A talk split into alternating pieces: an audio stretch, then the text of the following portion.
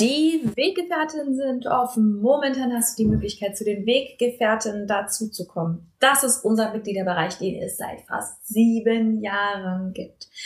Wir begleiten dich in die friedvolle Elternschaft. Es ist der größte Mitgliederbereich für friedvolle Elternschaft im deutschsprachigen Raum. Er hat momentan über 1000 Mitglieder. Wir begleiten dich mit jeder Woche Input, mit zwölf Monatsthemen, von denen wir wissen, dass das die Kernthemen sind, mit ExpertInnen und vor allem mit einer moderierten Community, die dich wirklich versteht, die dich wirklich unterstützt, auch wenn und weil du unperfekt bist. Wenn du Bock hast, mit dazu zu kommen, kannst du uns sieben Tage komplett kostenlos kennenlernen. Du findest uns unter derkompass.org slash Weggefährtin derkompass.org slash Weggefährtin, kannst komplett kostenlos dazukommen und dich einfach erstmal umschauen. Neben all dem, was ich gerade gesagt habe, der Community, den Monatsthemen, bekommst du auch Zugang zu psychologischer Beratung, zu Kursen, zu Workshops, zu vielem, vielem mehr, was wir für die Community veranstalten. Es lohnt sich absolut. Lern uns sieben Tage kostenlos kennen. Und keine Panik.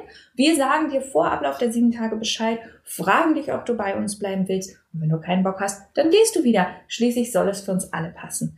Ich freue mich auf dich. Wir sehen uns bei den Weggefährten. Du blöde Kackmama! Und nun? Nun ist es Zeit für Schrecklich Nett der Podcast für Eltern, die keinen Bock auf Erziehung haben, aber nicht wissen, was dann. So, moin, da sind wir auch heute mit Gast, mit Gästin. Wie schön, dass du da bist, Susanne. Wir haben es jetzt gerade ein bisschen technisch schwierig gehabt, aber jetzt äh, können wir loslegen. Ich habe heute Susanne Mirau hier. Ich meine, ich gehe mal davon aus, dass sie euch ein Begriff ist für alle diejenigen, die ähm, schon ein bisschen länger zum Thema friedvolle Elternschaft unterwegs sind. Sollte das der Fall sein? Falls nicht, Susanne, kannst du uns mal ganz kurz also das wird schwierig. Aber mal so ganz kurz in drei Sätzen sagen, wer du bist. Ähm, ja, also ich freue mich, dass ich hier sein kann. Und äh, ich bin Susanne Mirau. Ich bin Kleinkindpädagogin und Familienbegleiterin seit, ich glaube, 20 Jahren mache ich das jetzt schon. Habe früher eher Kurse gemacht und jetzt äh, schreibe ich vorwiegend über alles, was mit Elternsein zu tun hat. Mhm. Du hast ja in den letzten Jahren, und genau darüber will ich heute auch so gerne mit dir sprechen, ähm, ich glaube, einige von den Menschen, die sich schon längere Zeit mit, mit Elternschaft auseinandersetzen, ähm, festgestellt ähm, oder so ein bisschen die Bewegung weggemacht von, okay, schauen wir mal darauf, wie wir mehr darüber sprechen können, wie wir mit Kindern umgehen und wie das genau aussieht und warum das irgendwie sinnvoll ist, mit denen ganz cool umzugehen. Ähm, das war ja viel, viel Arbeit, leider Gottes, bis, das, bis du dann irgendwann in den Bestsellerlisten gelandet bist. Ich weiß, das war, war vor zwölf Jahren noch anders, als man so klein war. Ähm, und du hast in den letzten Jahren eine Bewegung gemacht, und das ist das, worüber ich heute mit dir sprechen will, wo du mehr angefangen hast, über die gesamtgesellschaftlichen Zusammenhänge von Elternschaft zu sprechen. Wie kam es denn dazu? Wann da so dein Weg? Ja, na, ähm, also ich, also als Kleinkindpädagogin war ja mein Schwerpunktthema immer, also waren immer die Kinder. Und es ist mir auch weiterhin total wichtig, auf Kinder zu schauen und schöne Rahmenbedingungen für sie zu schaffen. Aber es ist einfach so, dass ich immer mehr gemerkt habe, auch durch das Feedback von Eltern, mit denen ich arbeite, ähm, dass bei allem Bemühen, ja, bei so sehr man das will, ähm, das alles gut zu machen und selbst sich aufreibt dafür, das immer an Grenzen stößt. Ja, also das beste, liebevollste Vorhaben, die besten Wünsche stoßen halt einfach immer wieder an die Grenzen der Strukturen, die wir haben. Ja, dass Eltern zu viel Stress haben, dass äh, die Erwerbstätigkeit, dass äh, Kita-Öffnungszeiten, Schulen, all das drumherum macht es enorm schwer, die guten Vorsätze, die viele haben oder Wünsche, wie sie umgehen wollen, auch umsetzen zu können. Und ich habe gesehen, dass bei, es gibt ja ganz viele, die halt weiter ganz viel auch über Kindsein schreiben und so, aber dass ich glaube, dass es viel, viel mehr Kritik braucht mhm. an den mhm. Rahmenbedingungen. Und deswegen, ja, habe ich mich aufgemacht, in diese Richtung weiterzuschreiben. Ähm, wie ist denn dein Blick darauf? Ich bin da einfach jetzt gerade mal neugierig, weil ich habe immer mal wieder Diskussionen, gerade vor kurzem hatte ich wieder eine, ähm, mit den Menschen, die die bei mir zum Beispiel im Mitgliederbereich sind oder so, die ich begleite oder mit denen ich über Elternschaft spreche. Ähm, da gibt es immer mal wieder so dieses Gefühl von, ja, es hilft ja alles nichts. Also ich kann ja individuell irgendwie machen, wie ich will letzten Endes sind das die systemischen Grenzen, an die ich stoße. Also ich kann ja noch so liebevoll morgens meinem Dreijährigen mit 3000 Alternativen seine Schuhe anziehen wollen, wenn das Kind um fünf nach acht im Kindergarten sein muss, weil ich allein begleitend bin und einem Scheißjob nachgehen muss für die nächsten zehn Stunden, dann sind, dann ist doch Bedürfnisorientierung abhängig von Ressourcen. Und ich habe manchmal den Eindruck, dass es da so eine gewisse Frustration gibt oder so einen gewissen Widerspruch. Widerstand quasi, sich diesen, diese systemischen Rahmenbedingungen anzugucken, weil es ein Gefühl gibt von, ja, dann ist ja auch scheißegal. Dann kann ich mir ja mein ganzes liebevolles Elternsein sonst wohin schieben, weil es ja sowieso wurscht. Am Ende würde es ja eh nichts. Am Ende muss ich ja an den Rahmenbedingungen scheitern. Was sagst du denn zu Menschen, die an diesem Punkt sind? Ich verstehe die Frustration total.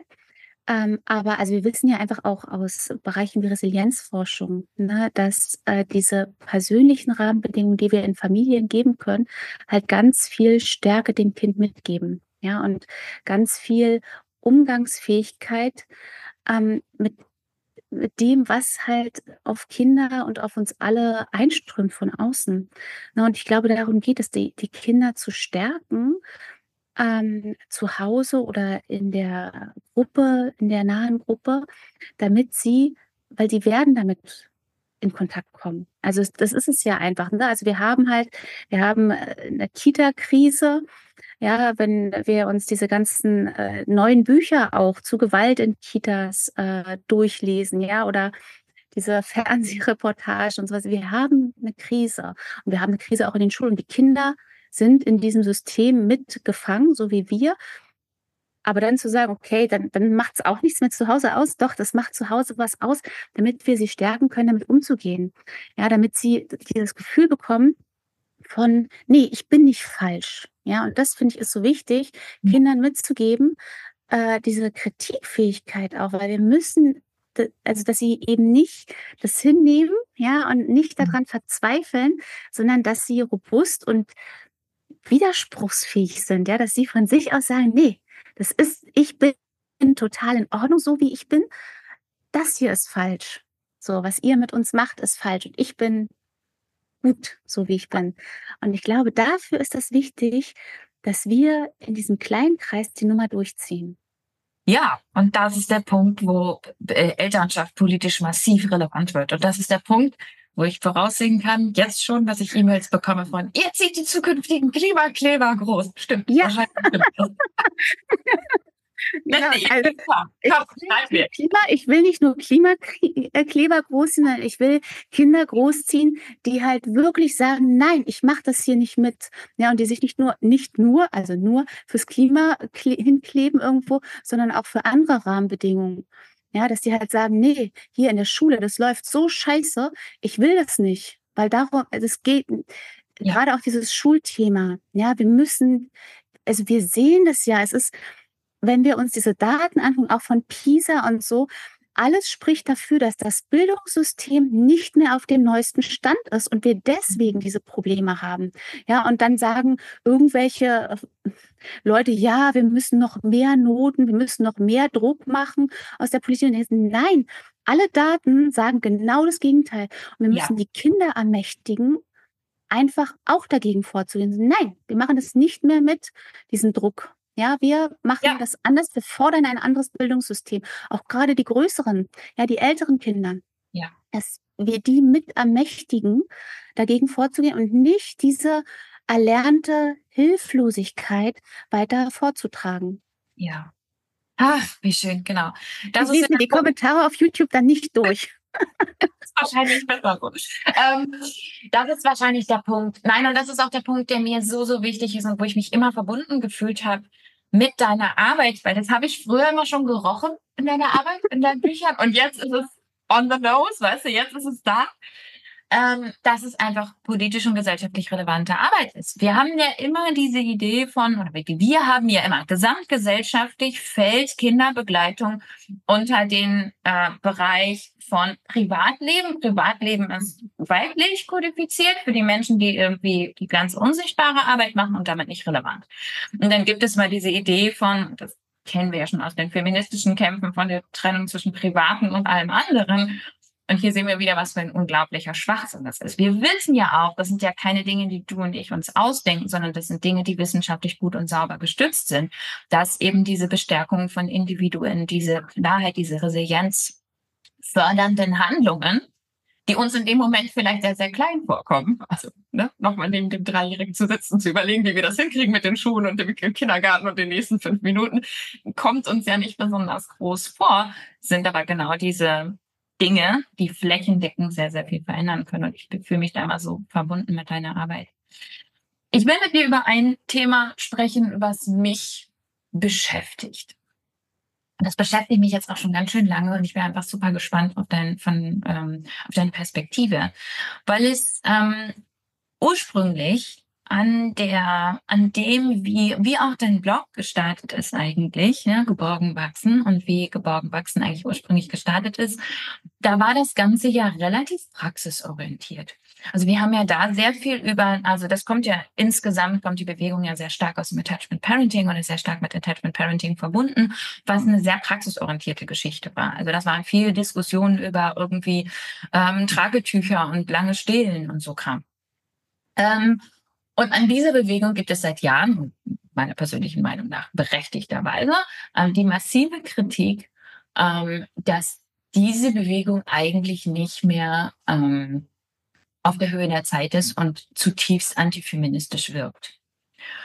Und jetzt wäre ich erstmal, ich will dir das mal als Idee hinwerfen. Ich wäre jetzt erstmal total gespannt auf deine Perspektive darauf. Glaubst du, dass Bedürfnisorientierte vor allem rezeptorientierte, also Dinge, die sozusagen als, als äh, vorgeschriebene Ideen von sanfterer Elternschaft daherkommen, wie wir das leider in der Praxis vom Attachment Parenting schon massiv haben, dass das problematische Ansätze sind, was eine moderne Gesellschaftsordnung angeht? Ähm, also da kommen ganz viele Sachen zusammen. Ich finde erstmal, ähm, dass man den Begriff Attachment Parenting nicht mehr benutzen sollte, ja. ähm, um diese Art der Elternschaft zu beschreiben. Das habe ich auch schon in ein paar Büchern habe ich das auch thematisiert. Mhm. Und ich finde das schwerst problematisch, wenn darunter unter diesem Begriff weiterhin ähm, das in die, in die Außenwelt getragen wird, ja, wenn darunter irgendwelche Veranstaltungen äh, organisiert werden und so, weil der Begriff an sich kommt ja aus einer Bewegung und äh, steht für bestimmte Dinge und Menschen ähm, konsumieren diesen Begriff und denken dann, okay, das ist äh, toll, ähm, da suche ich weiter nach. Und dann kommen sie aber in Bereiche, ne, wo sie dann merken, aha, und das ist dann hier von Sears und der ganze evangelikale äh, Unterbau davon.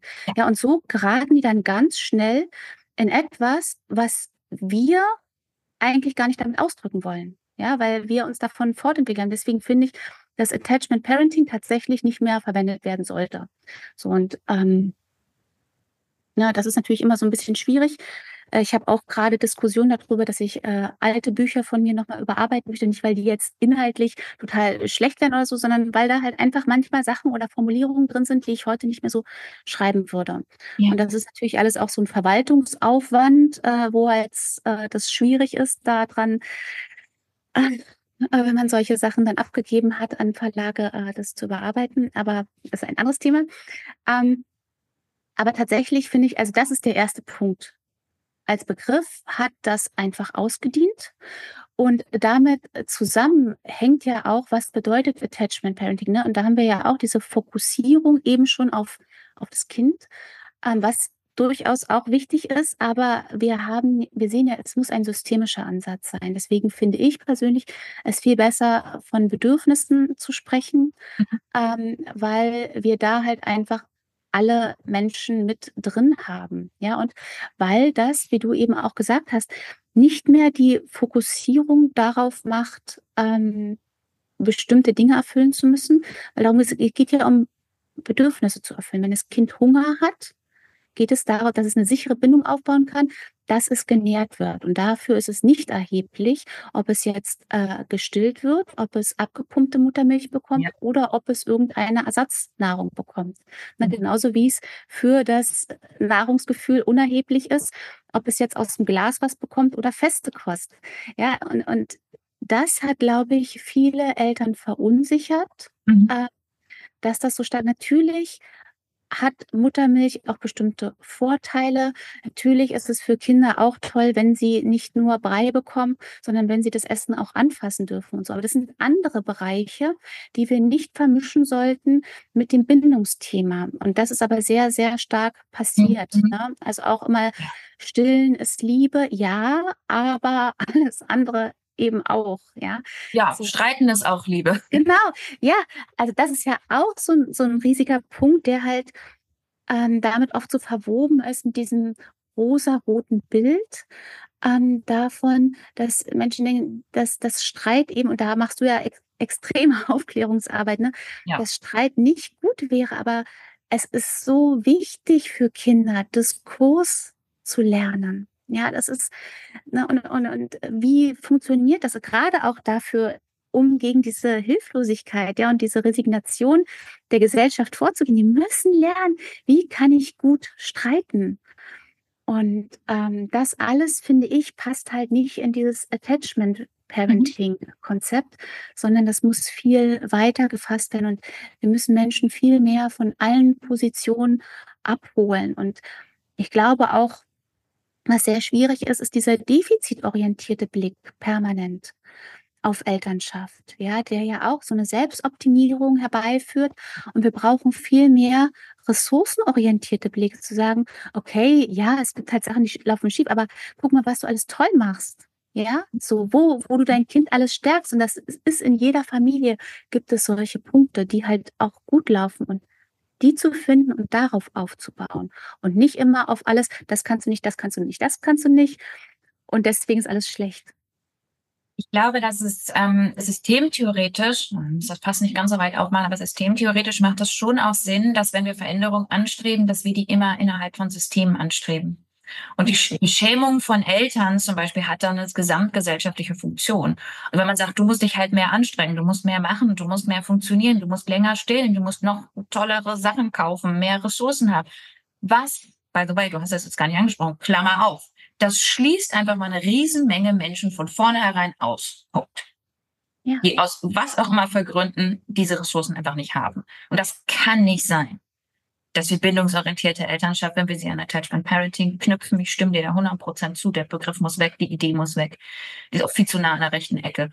So, ne? Also da, da schließen wir Menschen aus. Aber wir haben vor allem auch eine, das hat ja auch eine, eine systemische Funktion, weißt du, wenn wir immer mit diesem Druck auf Eltern, wenn wir immer sagen, ja, ja ihr müsst halt Dollar und ihr müsst halt mehr und da ist das Defizit und dann muss sich niemand anderes bewegen. Und ja. dieser Druck auf Eltern ist ein Druck auf Frau. Das muss man auch ganz klar sagen. Also der Druck ist auf weiblich sozialisierte Menschen, die als Mütter wahrgenommen werden. Das ist der Druck. Und klar, dann muss sich jemand anderes bewegen. Dann stehen die Eltern da und warum kriege ich das bloß nicht hin? Naja, nicht nur, weil, weil du dich nicht doll genug anstrengst, sondern weil der Tag 24 Stunden hast und du der Kleinfamilie in der weißen, westlichen, zersplitterten Welt mehrere Kleinkinder begleitest. Natürlich funktioniert das nicht. Ja, Guter Punkt. Ja, aber das, genau das, das war ja jetzt auch gerade, ne? Also als die PISA-Ergebnisse kamen, mhm. äh, die letzten, wurde ja sofort, gab es Schlagzeilen, ja, das liegt auch an den Eltern. Ja, und dann denkst du so, what? Ja.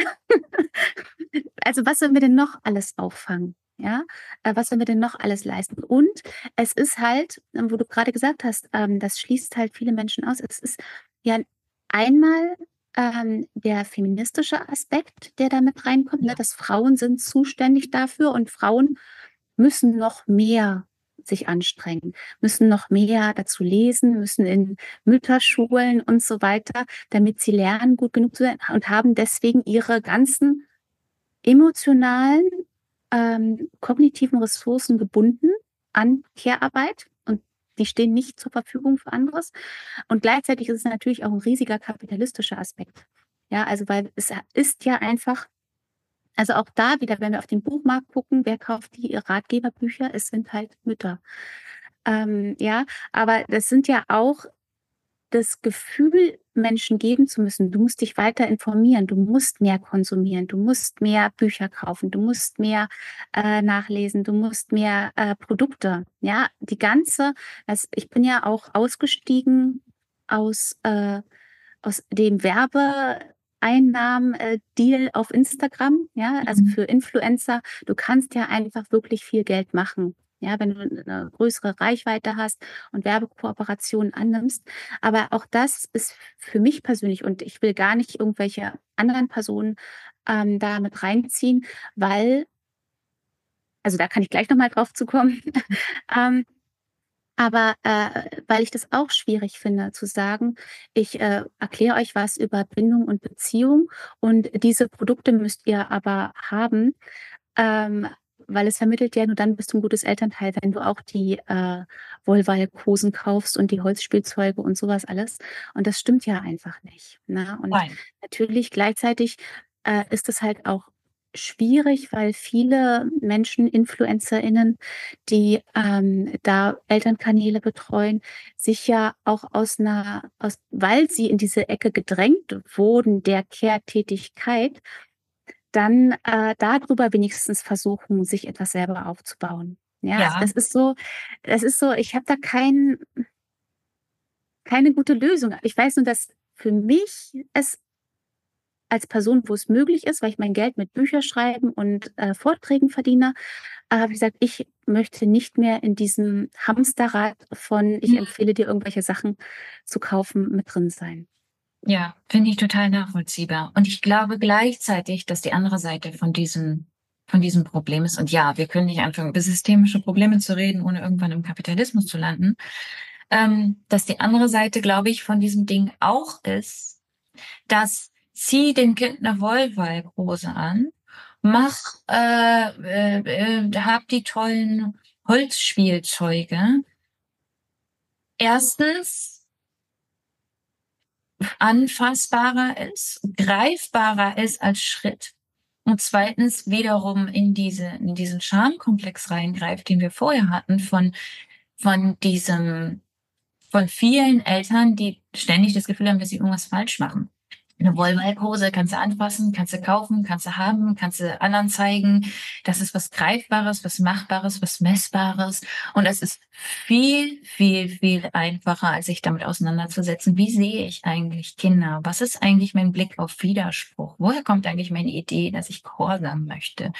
Ähm, das ist, das sind alles, das ist so muddy water, weil da sind wir nicht mehr bei richtig oder falsch. Da haben wir, wir haben letzten Endes in meiner Überzeugung du hast es vorhin so ein bisschen angedeutet. Ich glaube, dass wir sehr viel moralisch verknüpfen mit diesem Ding, dass wir sehr viel moralische Fragen an, wie lange wird das Kind gestillt, knüpfen, anstatt an die Frage, wie, wie ist eigentlich meine Haltung zu Kindern?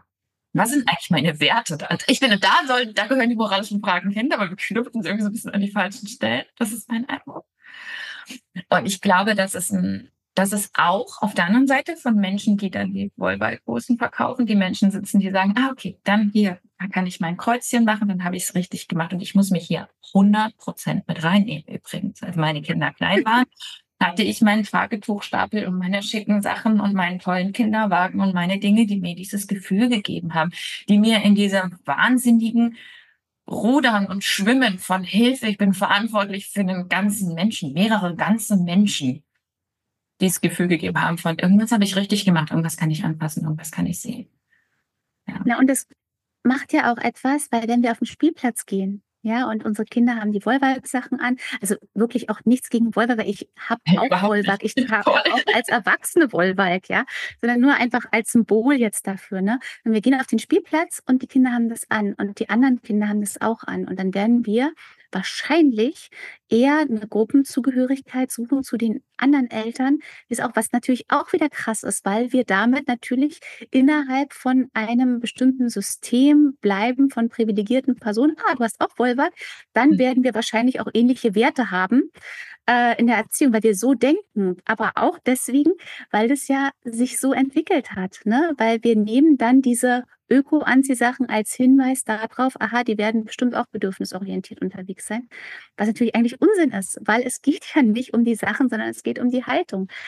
Aber ähm, das macht das eben auch, diese Verknüpfung mit uns. Das ist nicht nur Unsinn, sondern ich möchte mal ganz kurz äh, zumindest darauf hinweisen, dass wir dann mit massivem Klassismus und damit auch mit ja, Rassismus genau. zu tun haben. Also dass das nicht nur Unsinn ist im Sinne von, ja, na, ist ja Quatsch, also bedürfnisorientierte Menschen gibt es überall auf der Welt unter allen möglichen Umständen. Das hat erstmal nichts mit, mit äh, irgendwie Wollweibhosen zu tun. Aber es gibt auch eine inhärente Abwertung in diese ja. Haltung gegenüber Eltern, die die Wollweibhosen nicht kaufen können. Genau. Das, wie du gerade schon herausgestellt hast, nichts mit deren Haltung zu tun haben muss. Die waren, und die Wollwerkhose garantiert gar nichts. Ich glaube, wenn das die letzten Jahre nicht klar gemacht haben, dann weiß ich auch nicht weiter. Ja. Gar nichts. ja, aber ich, also ich sehe das tatsächlich als, als Problem einfach. Ne? Ja. Und ähm, ja, also auf, auf verschiedenen Ebenen, weil was das macht natürlich auch was mit den Kindern. Ja, also, weil wir ja, also wir sagen immer so, ja, wir wollen nicht, dass die Kinder in der Schule oder im Kindergarten mit Marken und sowas, aber das, was wir Eltern ja da auch schon mit anfangen, überträgt sich natürlich auch. Ja, also das ist ja schon eine Art von klassistischer Erziehung, die da stattfindet, ohne dass wir uns dessen bewusst sind, richtig, oder viele sich dessen nicht richtig bewusst sind. Und das fängt halt mit diesen Kleinigkeiten von Spielsachen eben mit an. Und da, glaube ich, muss man sehr, ja, immer wieder reflektieren einfach. Ne? Deswegen ist das schon auch wichtig, dass wir immer wieder auch über Privilegien nachdenken, darüber sprechen und das auch thematisieren. Ja, ich glaube, das ist das ist aber, glaube ich, was Wichtiges, was ihr hier heute vielleicht auch im Podcast mitnehmen könnt. Das ist eine Reflexionsebene, die wir eigentlich ganz schön in unseren Alltag mitnehmen können. Sagen können, wo gehe ich davon aus, dass andere Eltern aufgrund von irgendwelchen Vorstellungen, die ich habe, sich auf eine bestimmte Art und Weise verhalten werden? Wo habe ich internalisierte Ideen von Abwertung? Wo versuche ich mich? Und Königsklasse ist dann ja auch, warum? Warum versuche ich mich über andere Eltern zu stellen? Also, ne, was war, wie, inwiefern versuche ich meine eigene Scham und Unsicherheit zu managen über diese Themen? Und das, und das meine ich nicht als zusätzliche Beschämungsebene für alle, die sich jetzt fragen, oh Gott, das mache ich auch noch, da muss ich mich auch noch. Nee. Das kannst du als neugierige Frage mitnehmen in deinen Alltag. Oder vielleicht auch andersrum anfangen zu fragen, wo sehe ich meine Werte gelebt, wo ich sie vorher gar nicht erwartet habe? Wo kann ich darauf danach Ausschau halten? Ähm, welche Eltern inspirieren mich? Welche, welchen Blickwinkel kann ich vielleicht nochmal einnehmen auf Situationen und auf Dinge, wo ich sage, oh, da, da möchte ich eigentlich Dinge von mitnehmen. Ja. Ja, finde ich super. Das war's, was wir, glaube ich, von heute mitnehmen können. Meine Liebe, ich danke dir für das Gespräch. Ich könnte mit dir noch Stunden weiterreden ich schreibe ja selber momentan vor mich hin und krieg hier gerade so ähm, über all diese Ebenen, die wir gerade angesprochen haben, könnte man wahrscheinlich noch mal einen eigenen Podcast machen. All diese Ebenen spielen eine wichtige, wichtige Rolle. Ich bin ja so dankbar, also erstens, dass du vorbeigekommen bist und mit uns ein bisschen diesen Rahmen aufgemacht hast und diese Reflexionsebene aufgemacht hast. Ich bin ja auch sehr, sehr dankbar, dass du in deiner Haltung da seit Jahren absolut stabil, wie man so schön sagt.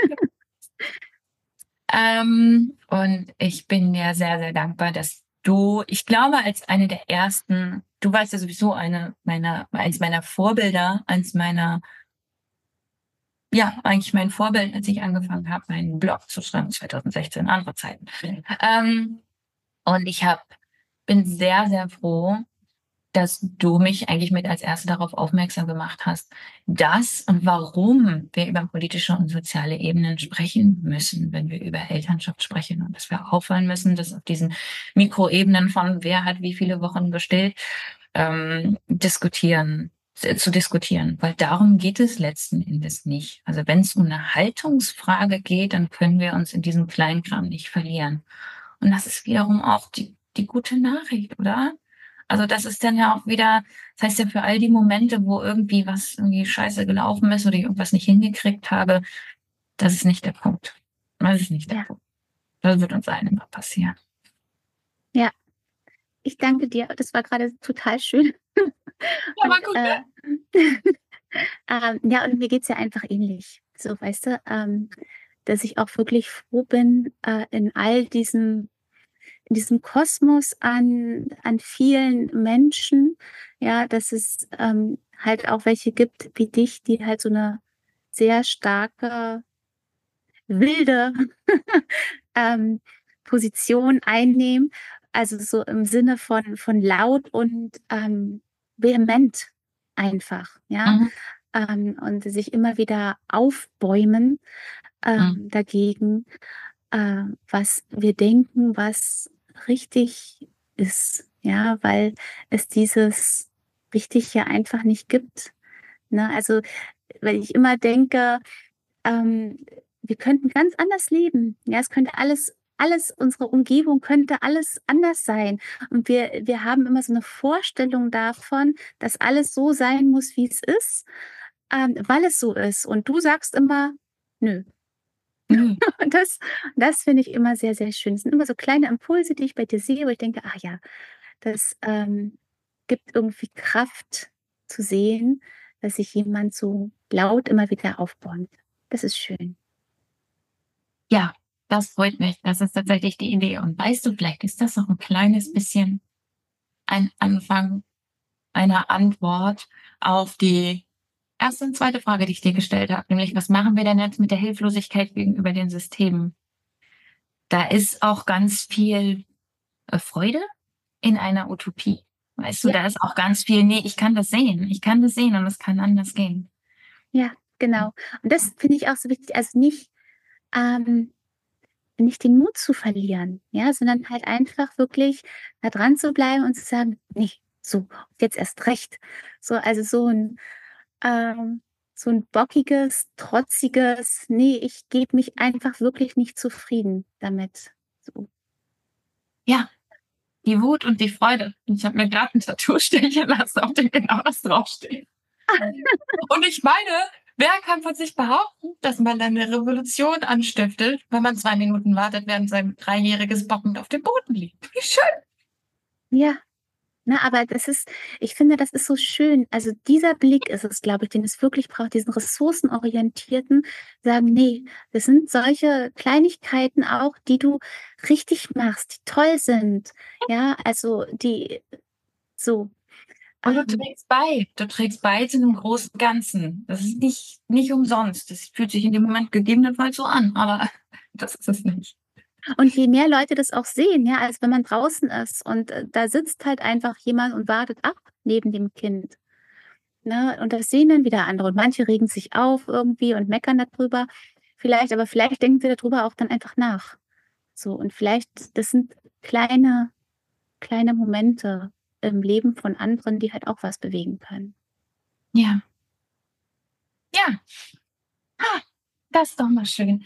Zum Abschluss noch ein paar Worte, ein bisschen trotzige Utopie. Ähm, ist wahrscheinlich die Richtung hier. Meine Liebe, ich danke dir so sehr. Ich wünsche dir doch einen wunderschönen Tag. Schön, dass ja, du da warst. Und übrigens, wenn ihr mehr von Susanne hören wollt, ich meine, ich gehe davon aus, dass ihr von ihr gehört habt, aber wenn nicht, dann hüpft mal ganz schnell in Richtung Geborgen wachsen. Da findet ihr ihre Arbeit. Überall im Internet, oder? Ja, mittlerweile ja. Ja, genau. Mittlerweile überall. Geht geborgen wachsen, googeln und ihr findet Susanne. Alles klar. Ich danke dir. Ich danke dir auch.